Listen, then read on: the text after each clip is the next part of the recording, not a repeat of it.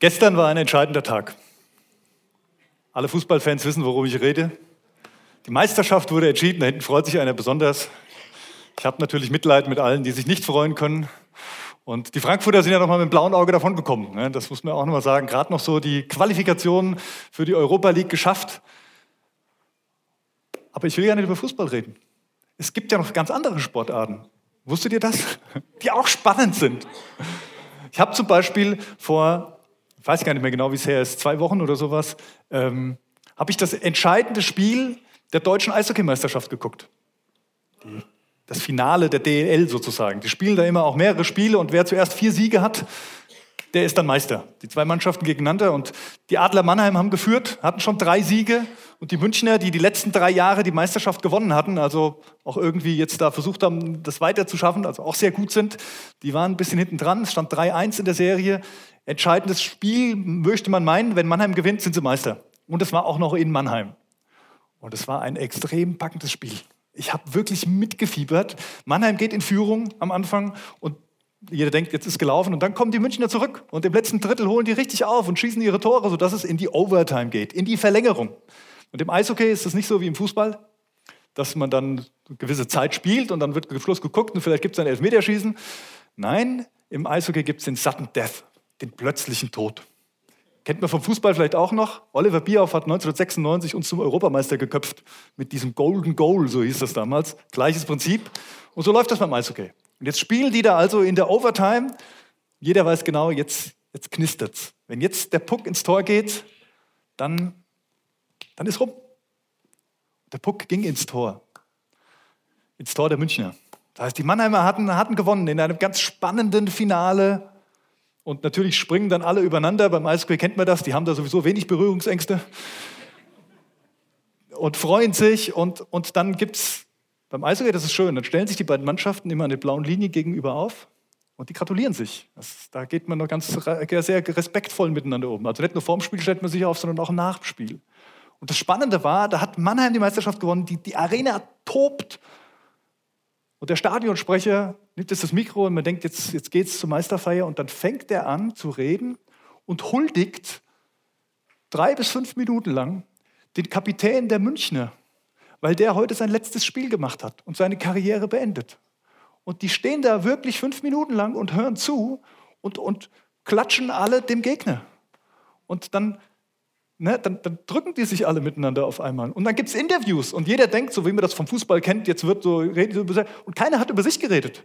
Die haben alle nur über, die, über den Gegner geredet. Die Mannheimer haben von den Münchnern erzählt, was die doch für eine tolle Saison gespielt haben und, und wie großartig die waren und wie super. Und die Münchner haben von den Mannheimer erzählt, dass sie es echt verdient haben jetzt, obwohl es ja so eine ganz knappe Nummer war. Und ich dachte, wow, wow, das ist echt Sportsgeist. Das wünschte ich mir an mancher Stelle, dass man so miteinander umgeht.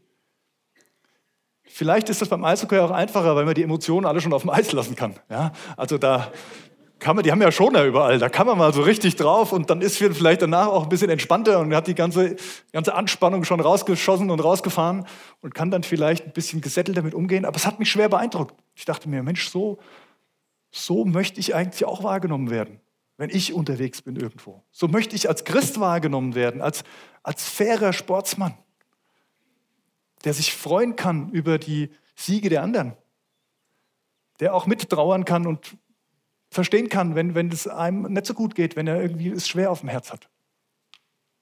Warum erzähle ich euch das? Es geht ein bisschen darum, heute, um diese Frage, wie leben wir eigentlich? Und da geht es weniger um das, was tun wir, welche Erfolge haben wir, sondern eher so, was strahlen wir aus? Für was stehen wir denn? Was bestimmt denn das Wie unseres Lebens?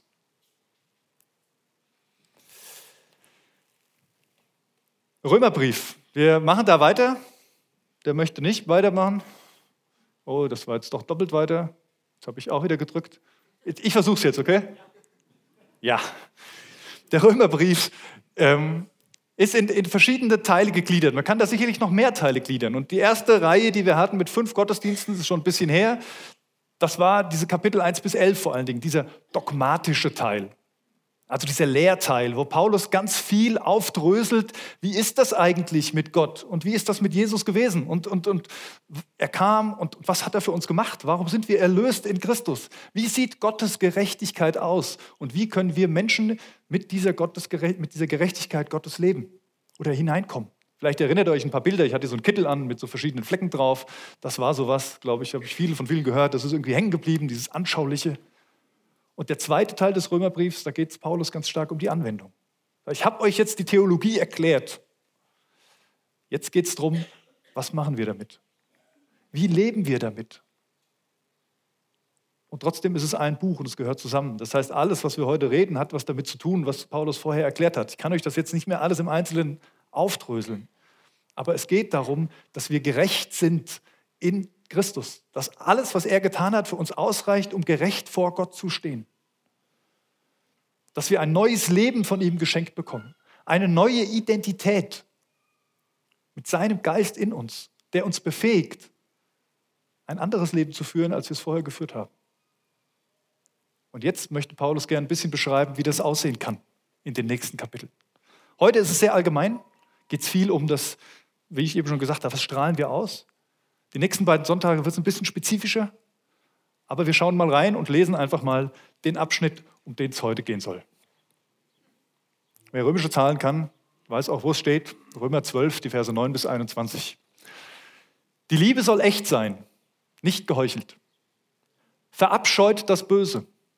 Haltet euch unbeirrbar an das Gute. Lasst im Umgang miteinander Herzlichkeit und geschwisterliche Liebe zum Ausdruck kommen. Übertrefft euch gegenseitig darin, einander Achtung zu erweisen. Lasst in eurem Eifer nicht nach, sondern lasst das Feuer des Heiligen Geistes in euch immer stärker werden. Dient dem Herrn. Freut euch über die Hoffnung, die ihr habt.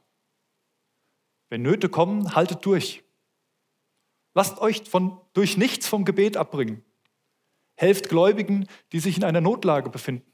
Lasst sie mit ihrer Not nicht alleine. Macht es euch zur Aufgabe, gastfreundlich zu sein. Segnet die, die euch verfolgen. Segnet sie, verflucht sie nicht.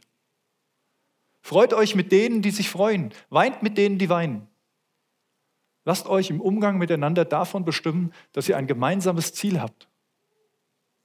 Seid nicht überheblich, sondern sucht die Gemeinschaft mit denen, die unscheinbar und unbedeutend sind. Haltet euch nicht selbst für klug. Vergeltet niemand Böses mit Bösem. Bemüht euch um ein vorbildliches Verhalten gegenüber jedermann. Wenn es möglich ist und soweit es an euch liegt, lebt mit allen Menschen in Frieden. Recht euch nicht selbst, liebe Freunde, sondern überlasst die Rache dem Zorn Gottes. Denn es heißt in der Schrift, das Unrecht zu rächen ist meine Sache, sagt der Herr. Ich werde Vergeltung üben. Mehr noch, wenn dein Feind hungrig ist, gib ihm zu essen. Und wenn er Durst hat, gib ihm zu trinken. Ein solches Verhalten wird ihn zutiefst beschämen. Lass dich nicht vom Bösen besiegen, sondern besiege Böses mit Gutem. Amen. Also ich muss gestehen, ich habe wirklich, als ich den Text rausgekramt habe, und irgendwie, eigentlich wusste ich ja mal, was heute dran ist, aber wenn da so zwei Monate Pause dazwischen sind und man dann wieder neu einsteigt in diesen Text und ich habe den durchgelesen und ich dachte, ach du liebe Zeit, was machen wir denn jetzt hier mit heute? So mein erster Gedanke war wirklich, ich lese den noch dreimal vor und sage, ich glaube, ihr versteht alles, was da drin steht. Man kann ja verschieden an, an so Bibeltexte rangehen. Ne? Das eine wäre sozusagen, da gibt es spezielle Punkte in diesem Text und jetzt in der Predigt gliedert man die auf. Sagt, was, was versteht man jetzt? Was steht denn da dahinter? Was, was hat denn Paulus mit diesen Aussagen gemeint? Ganz ehrlich, das, was da drin steht, ist sehr einfach verständlich. Da gibt es auch gar nicht viel rauszuholen. Das, was da steht, meint Paulus auch. Eine andere Herangehensweise ist zu sagen, man, man bringt das, was da in diesem Bibeltext steht, in einen größeren Kontext. Haben wir bei der letzten Themenreihe über Ostern, Jesus folgen, sehr stark gemacht, dass wir diese, diese Geschichte um Jesus herum in, mit dem Alten Testament in Verbindung gesetzt haben. Sagen, wo kommt das her? Das, das hat einen großen Bogen. Ja, das hat auch einen Kontext. Der Kontext der ersten Kapitel des Römerbriefs, wo klar wird, was Jesus für uns getan hat und was wir in seinen Augen sind, was unsere Identität ist. Aber das, was hier steht, brauchst du nicht in den Kontext zu setzen. Das ist klar. Und das Dritte, was man machen kann, ist zu fragen, was mache ich jetzt damit? Wie wende ich das denn jetzt an? Wie lebe ich damit? Jetzt könnte jeder nach Hause gehen und vielleicht macht ihr das sogar, das ist okay. Ihr nehmt euch diese Bibelstelle vor, Römer 12 ab Vers 9, und macht euch mal eine große Tabelle und schreibt mal alles auf, was Paulus hier aufzählt. Was er alles aufzählt, wie wir leben sollen als Christen. Ich mache es jetzt nicht, sage ich euch ganz ehrlich, weil ich sehe da drin eine große Gefahr, dass wir am Schluss alle eine Liste haben, mit der wir rumlaufen und versuchen, irgendwelche Häkchen dran zu machen. So wie wir Deutschen das nun mal machen.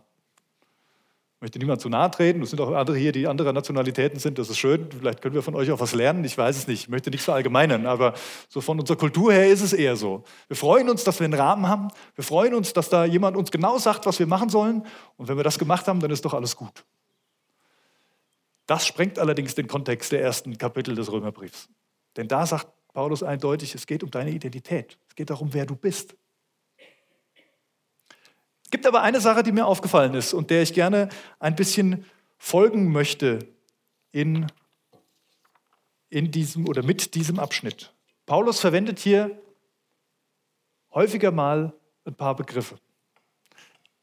Bei den Begriffen geht es Paulus aber auch gar nicht darum zu sagen, das ist so ein, wie man so schön sagt in der Grammatik, Terminus technicus, also so ein, ein, ein Wort. Und wenn ich dieses Wort ausspreche, dann pff, öffnet sich so ein ganzer Schirm voller wundersamer Dinge, die da noch drinstecken. Paulus verwendet hier sogar unterschiedliche Worte für Böses zum Beispiel. Er sagt nicht, das ist das Böse, sondern Böses. Und das kannst du alle gleich übersetzen, es kommt immer Böses raus. Aber es geht ihm, glaube ich, es ist ihm wichtig zu sagen, es geht nicht um dieses eine Ding, was man jetzt erschließen müsste. Und trotzdem geht es ihm um diese Gegenüberstellung. Da gibt es Böses, vielleicht etwas, wo man sagen würde, Falsches, aus unserer Sicht als Erlöste nicht richtig. Und es gibt Gutes. Das, was wir tun sollten, das, was aus uns herauskommen sollte. Und er stellt das gegenüber und in drei Versen wird das ganz besonders deutlich. Vers 9, verabscheut das Böse, haltet euch unbeirrbar an das Gute. Vers 17. Vergeltet niemand Böses mit Bösem, bemüht euch um ein vorbildliches Verhalten gegenüber jedermann. Luther übersetzt ja auch gut. Das vorbildliche Verhalten ist ein gutes Verhalten. Und Vers 21. Lass dich nicht vom Bösen besiegen, sondern besiege Böses mit Gutem. Und ich finde, hier kann man so eine gewisse Folge auch erkennen, zu sagen, verabscheut das Böse. Verabscheut das Böse. Halte dich selbst davon fern wie ihr vergeltet nicht Böses mit Bösem. Das ist so dieses Miteinander. Lebt das nicht miteinander. Und am Schluss sogar dieses besiegt das Böse. Luther übersetzt mit überwinde das Böse mit Gutem. Und an den drei Punkten würde ich gerne mal ein bisschen weiter mit euch nachdenken. Und vielleicht, wenn ihr euch die drei Punkte merkt, könnt ihr zu Hause nochmal gucken, wie ihr diese ganzen Dinge zuordnen könnt. Ich nenne auch ein paar Beispiele. Mein, mein erster Punkt, nee, nicht mein erster Punkt. Die Frage ist noch, was ist denn das Gute? Und da gibt Paulus selbst eine Antwort zu. Römer 12, Vers 2, also am Anfang dieses Kapitels, wo wir uns gerade befinden, schreibt er, richtet euch nicht länger nach den Maßstäben dieser Welt, sondern lernt in einer neuen Weise zu denken, damit ihr verändert werdet und beurteilen könnt, ob etwas Gottes Wille ist, ob es gut ist, ob, es, ob Gott Freude daran hat und ob es vollkommen ist. Das Gute kannst du gleichsetzen mit Gottes Willen. Darum geht es. Gottes Willen zu leben. Und Paulus macht deutlich, das können wir nicht von uns aus. Das ist nicht unsere Kraft, nicht unsere Anstrengung, unsere Liste, sondern es ist Gott selbst, der es in uns wirkt, der unser Denken verändert und damit auch unser Verhalten. Und jetzt drei Gedanken, die uns vielleicht helfen können, einen anderen Blick zu kriegen. Vielleicht ein neues Denken, verändert zu werden durch Christus. Der erste Gedanke ist, das Gute fokussieren. Verabscheut das Böse, haltet euch unbeehrbar an das Gute. Fokussieren, da geht es um eine Ausrichtung. Da, wo ich meinen Fokus hinsetze, da geht es lang. Wenn ihr mal in der Fahrschule wart irgendwo, oder ja, viele von euch waren es mal wahrscheinlich, manche müssen ab und zu mal wieder, ähm, wenn, ihr, wenn, wenn ihr da wart, dann kriegt ihr immer von dem Fahrlehrer gesagt, guck dahin, wo du hinfahren willst. Guck dahin, wo du hinfahren willst. Weil wenn du das nicht machst, dann fährst du auch nicht dahin, wo du hin willst. Wenn du dich auf die Leitplanke fokussierst, weil du Angst hast, dass du dagegen fährst und immer nur auf die Leitplanke guckst, dann wirst du immer näher zur Leitplanke fahren. Es ist eine Gesetzmäßigkeit, es ist immer so. Weil darauf, wo wir uns fokussieren, da fahren wir auch hin. Da lenken wir automatisch hin, da steuern wir hin. Genauso ist es auch bei unserem Denken. Worauf fokussieren wir uns eigentlich? Worauf richten wir uns aus? Was ist dein erster Gedanke, wenn du morgens aufstehst?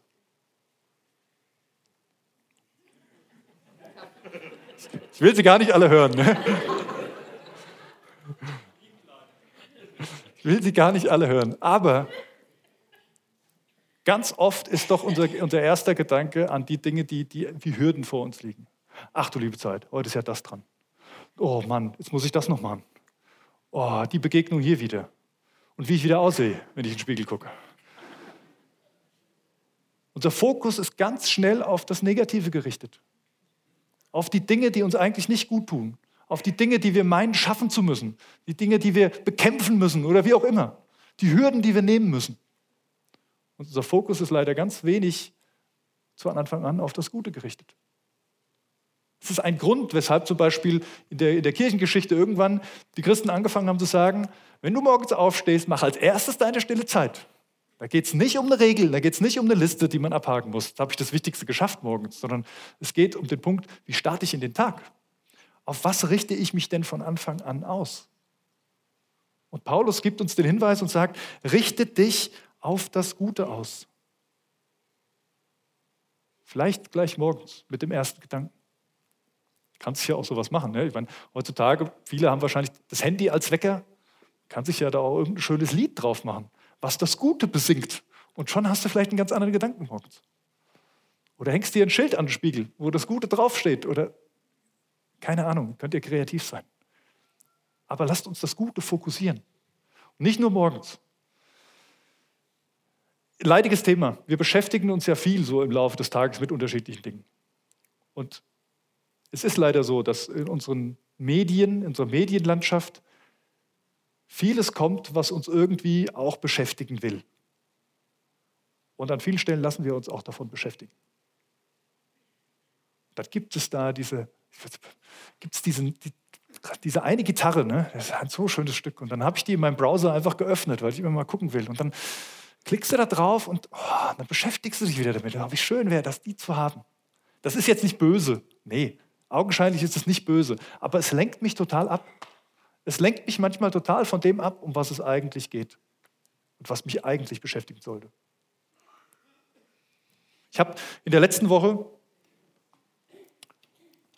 eine Frau besucht, eine Frau aus unserer Gemeinde, die erkrankt ist, schwer erkrankt ist, Krebserkrankung und man kann nichts mehr machen. Sie hat auch alle Behandlungen eingestellt.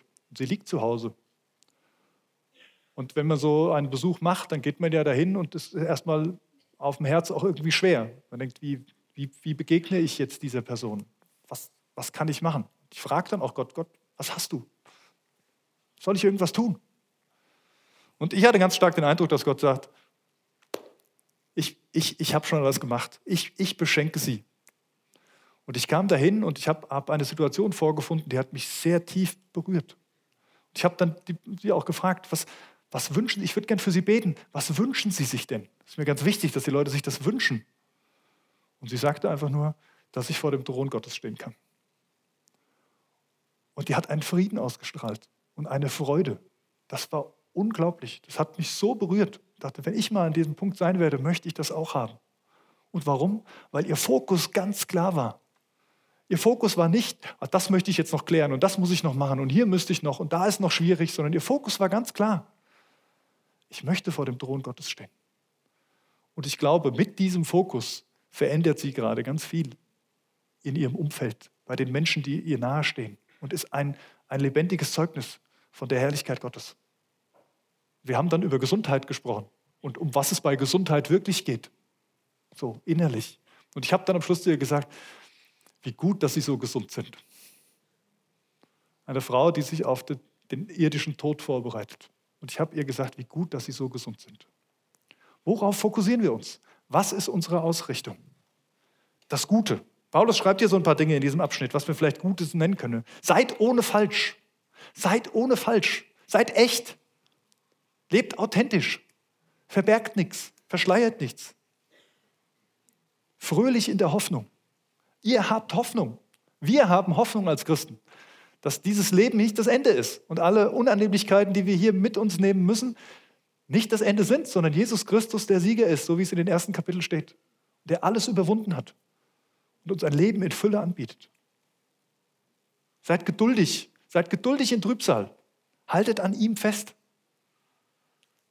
Hört nicht auf zu beten. Haltet die Verbindung mit Gott. Bleibt an ihm dran. Sucht diese Gemeinschaft mit ihm. Trachtet nach den hohen Dingen, schreibt Luther. Trachtet nach den hohen Dingen. Wir werden es nicht hinkriegen immer. All die Sachen, die in der Bibel stehen und sagen, so solltet ihr leben. Wir werden es nicht schaffen. Aber allein dieses danach ausstrecken ist was Gutes, was unseren Fokus ausrichtet auf das, worum es geht. Also lasst uns nicht müde werden, uns auszustrecken danach und festzuhalten.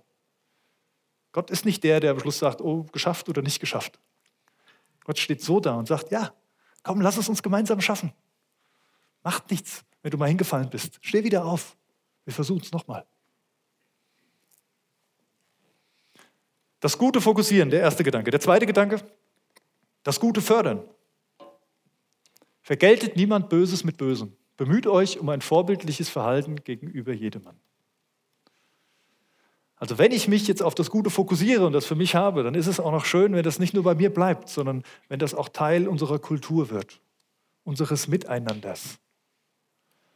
Und ja, nur weil ich mich auf das Gute fokussiere, heißt das nicht, dass da nichts Böses mehr bei mir ankommt.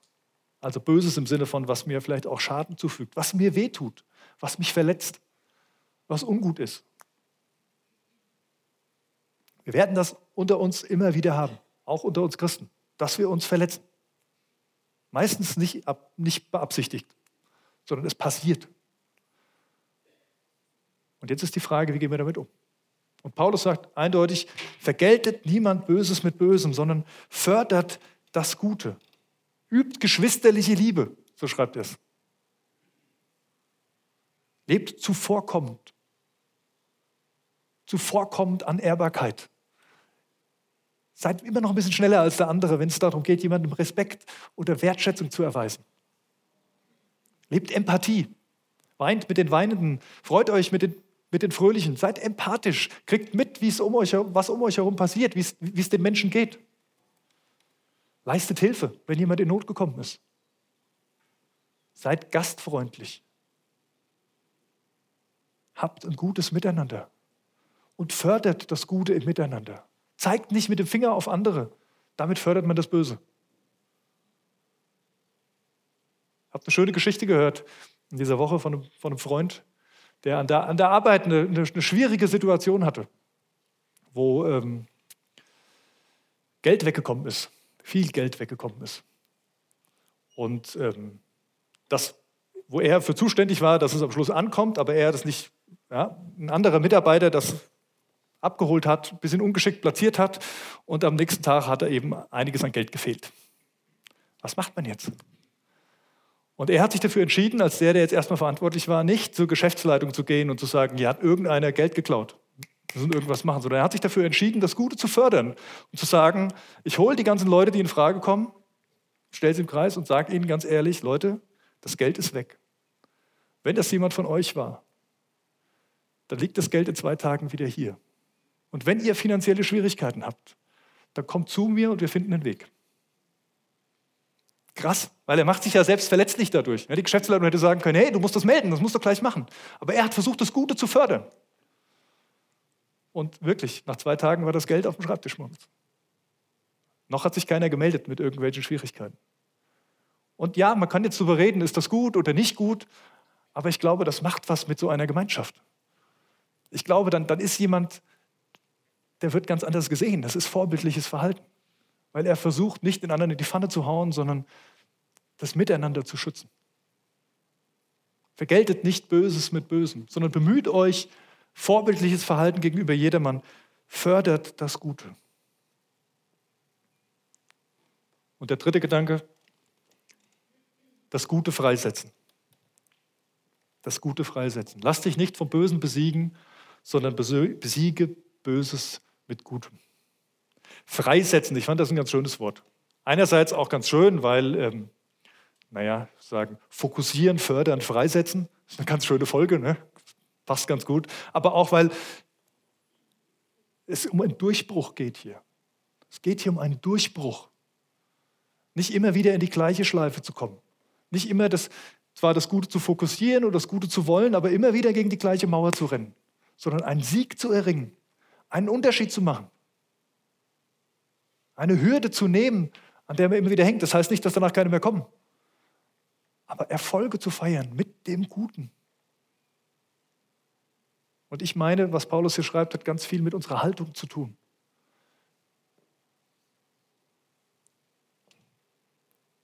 Gutes befreit. Gutes befreit. Gutes tun befreit. Ich weiß nicht, ihr habt vielleicht auch schon eure Erfahrung gemacht. Es ist so.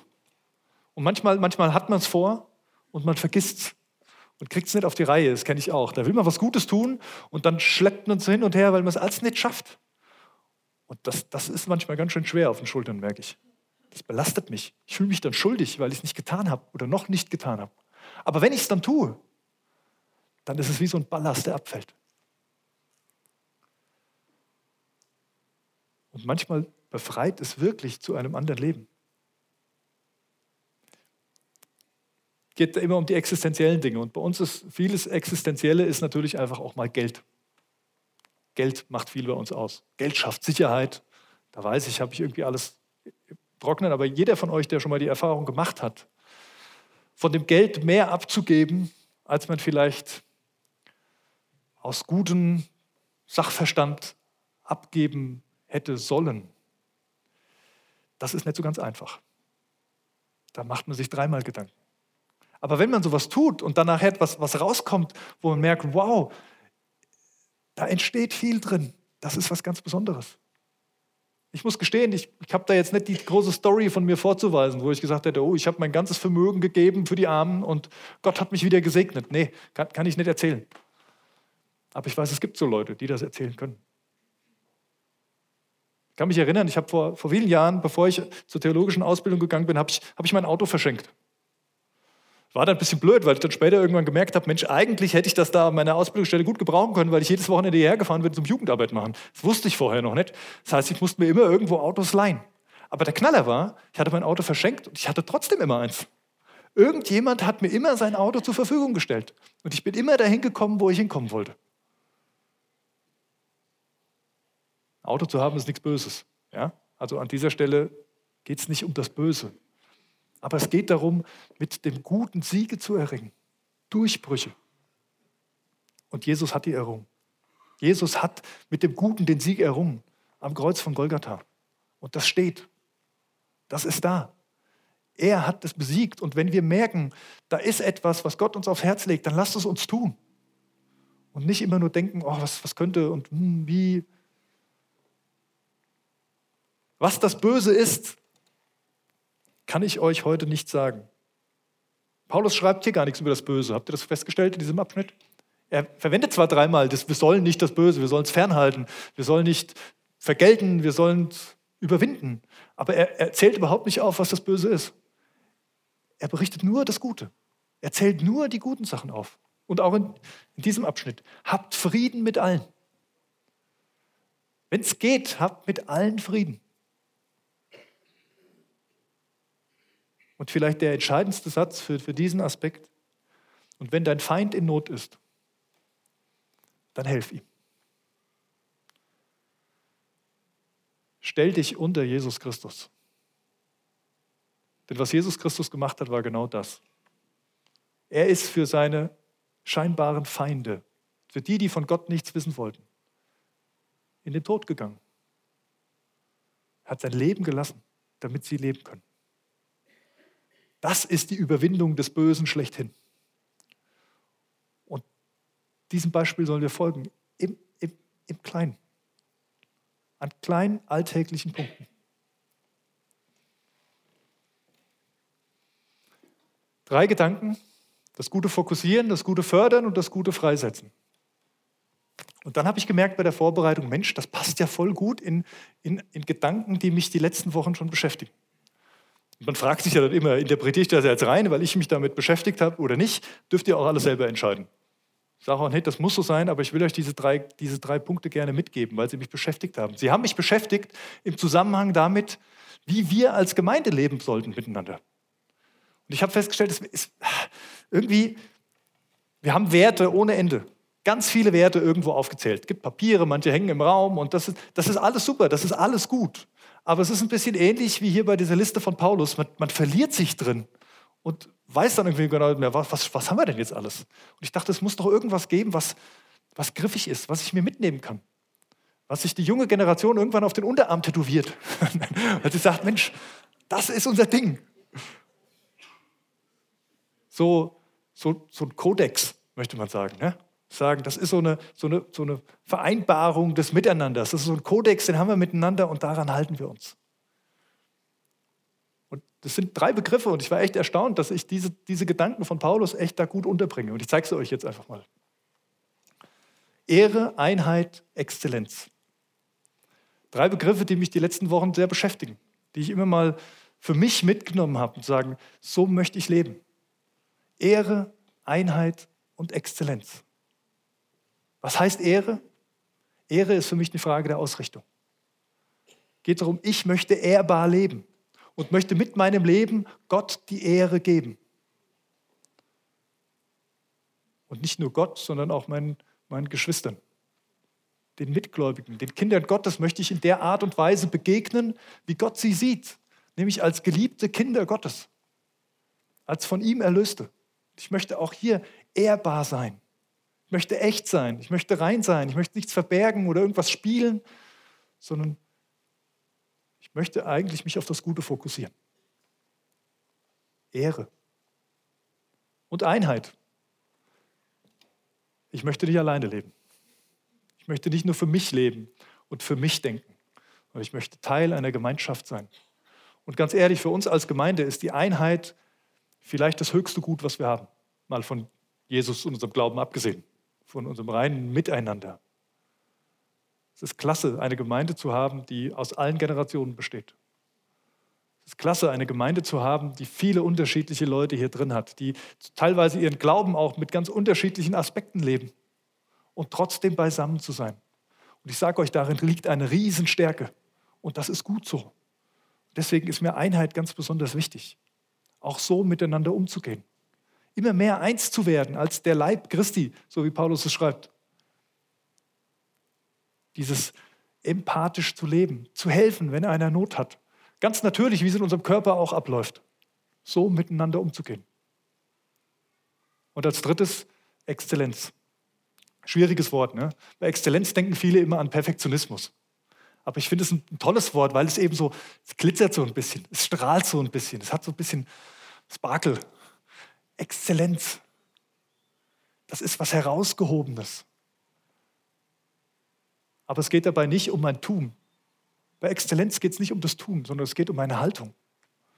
Es geht darum, wer ich bin. Wenn man es mit diesem Fokussieren, Fördern, Freisetzen beschreiben möchte, man könnte es auch mit Teil des Körpers zeigen. So das Ehre, das Fokussieren, das sind eher die Augen. Worauf richte ich mich aus? Was möchte ich? Die Einheit und das Fördern, das sind eher die Hände. Wo verbinde ich mich mit? Wo packe ich an? Und die Exzellenz und das Freisetzen, das ist eher das Rückgrat. Das ist die Frage, wo stehe ich? Wer bin ich? Mit welcher Haltung gehe ich in die Sachen rein? Und lebe ich ganz für Gott? Gebe ich ihm mein ganzes Leben, weil er sein ganzes Leben für mich gegeben hat?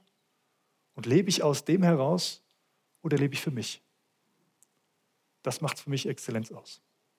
Insofern gebe ich euch diese drei Gedanken einfach nochmal mit. Ehre, Einheit, Exzellenz. Und ihr dürft gerne mal gucken, ob es für euch auch interessante Gedanken sind, interessante Schlagworte. Dürft auch gerne mal auf mich zukommen und mit mir reden drüber, ob ihr die Schlagworte interessant findet oder nicht. Ich will sie mir mitnehmen und will es mir vornehmen, zu sagen, das ist für mich das Gute, diese, diese drei Begriffe zu leben. Jesus hat alles getan. Er hat sich voll auf Gott ausgerichtet. Er hat gesagt, alles, was er mich tun sieht, das tut der Vater im Himmel. Ich mache nichts anderes als das, was Gottes Wille ist. Jesus hat alle gesehen. Er hat alle verbunden. Er hat alles wahrgenommen. Die Notleidenden. Natürlich hatte er da noch einen ganz anderen Sensor als wir. Aber er hat verbunden. Das war sein Ziel, der, als er hier war, zu verbinden. Menschen zu verbinden und zwar mit Gott zu verbinden. Mit dieser besonderen Gemeinschaft. Und er hat das Böse besiegt. Mit seinem Opfer, mit seinem Tod am Kreuz. Mit dem, dass er sich dem Willen Gottes untergeordnet hat. Das wünsche ich mir, das wünsche ich uns. Jetzt seid ihr eingeladen, gerne nochmal heute Mittag den Text zu lesen und rauszufinden, was da alles drin steht. Ihr dürft schon hochkommen. Ich bete noch. Jesus Christus, ich danke dir, dass du der Herr bist. Ich danke dir, dass du das Gute bist, dass du das Beste bist, was unserem Leben passieren kann. Und dass du das Gute in uns siehst und fördern möchtest und auch freisetzen willst. Mit deinem Heiligen Geist, mit deiner Kraft in uns. Herr, und ich möchte mich danach ausrichten. Ich möchte das Gute fokussieren. Und ich möchte damit leben. Ich möchte unser Miteinander so gestalten, dass Gutes gefördert wird. Und ich möchte das Gute freisetzen. Ich möchte, dass wir auch gemeinsam Siege erringen, dass wir über Mauern springen, die vor uns stehen. Und wir miteinander feiern können, dass das Gute uns verändert hat vielleicht unsere Familien, unsere Situation, unsere Arbeitsstellen, unsere Stadt zum Besseren hin verändert hat. Mit Liebe, mit Gnade, mit Fürsorge, mit Freude und Hoffnung. Danke, dass du das alles mitbringst und in unserer Mitte ausschüttest. Amen.